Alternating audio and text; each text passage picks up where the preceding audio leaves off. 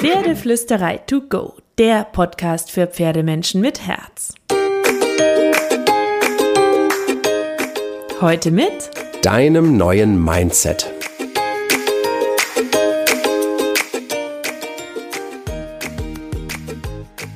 Hallo und einen wunderschönen guten Morgen. Ich hoffe, du hattest auch diese Woche wieder so viele magische Momente mit deinem Pferd. Und zur Magie und Glitzer gehört dazu, dass wir die richtige Energie haben, dass wir die richtige Stimmung haben, dass wir eine positive Einstellung haben. Das Thema ist so, so, so, so wichtig.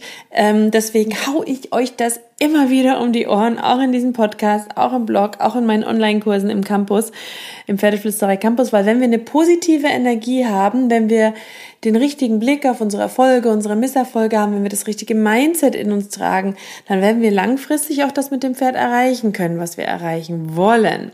Das heißt, ähm, macht euch das total bewusst, denn das ist das, was viele, viele nicht erzählen und was viel wichtiger als ganz viele Trainingsthesen, Trainingsideen und Lektionen ist, was viel früher ansetzt, was auch viel zu wenige sagen und erzählen ähm, unser Mindset, unsere Persönlichkeitsentwicklung, das ist der Schlüsselfaktor für erfolgreiches Pferdetraining ohne Druck. Das geht nur, wenn wir unsere Gefühle managen können, wenn wir grundlegende Dinge begriffen haben und wenn wir klar darüber sind, dass Kraft und Lautstärke nicht das gleiche sind.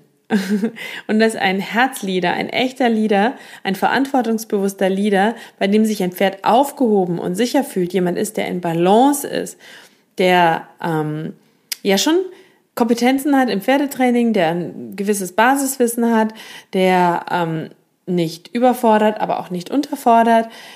Ganz klar, da gibt es ganz viele Punkte, die super, super wichtig sind. Verstehe mich richtig, das ist total wichtig, dass wir die richtigen ähm, Kompetenzen haben. Aber es ist unglaublich wichtig, dass wir auch an uns selbst und unserem Mindset arbeiten. Jetzt habe ich einen Tipp.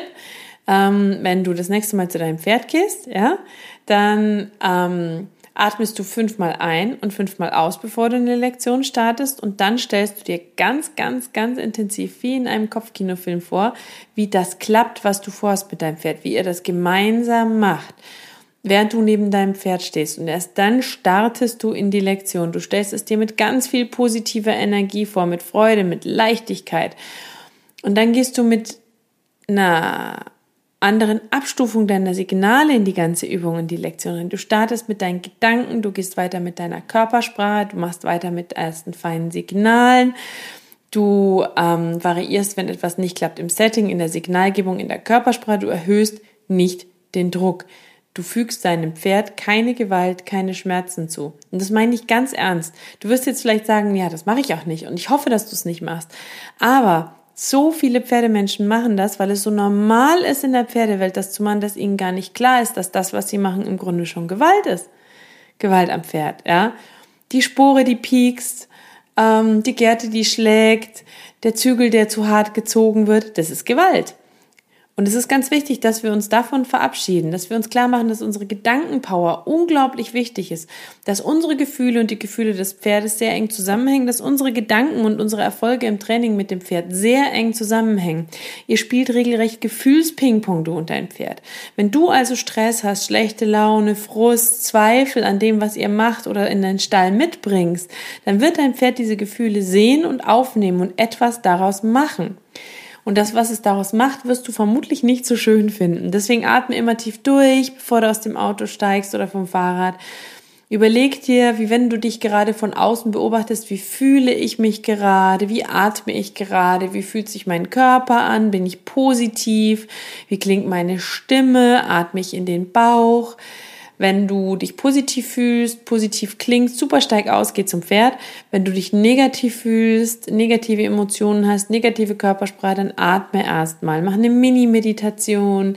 Hör auf das Vogelzwitschern, hör auf den Wind, hör auf das Blätterrauschen, das Knirschen im Schnee, wo auch immer du gerade bist, in welcher Jahreszeit, wenn du diesen Podcast hörst.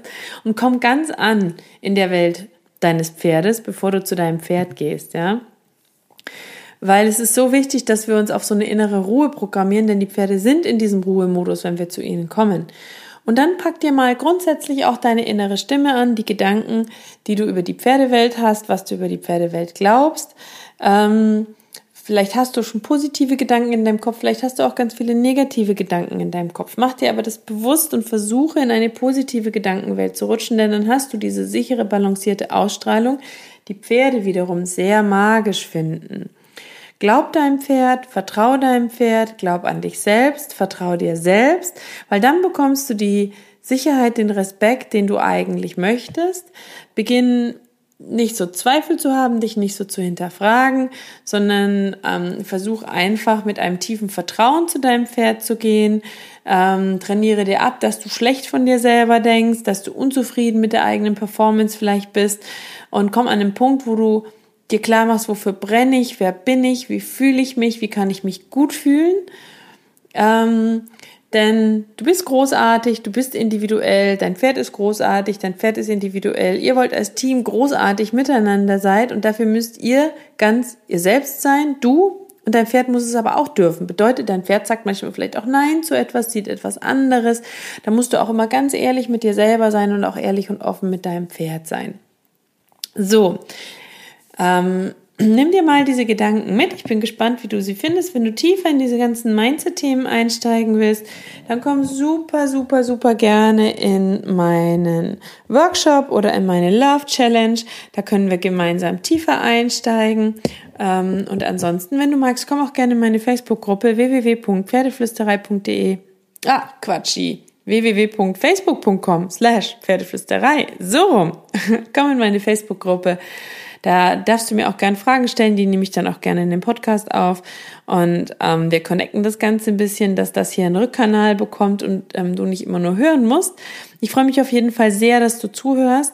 Ich werde dich ein bisschen mehr mit diesen Mindset-Themen bespammen, weil ich sie so, so wichtig finde, weil ich immer mehr erkenne, dass sie ein absoluter Schlüssel sind und dass viele Pferdemenschen sie sich nicht bewusst machen.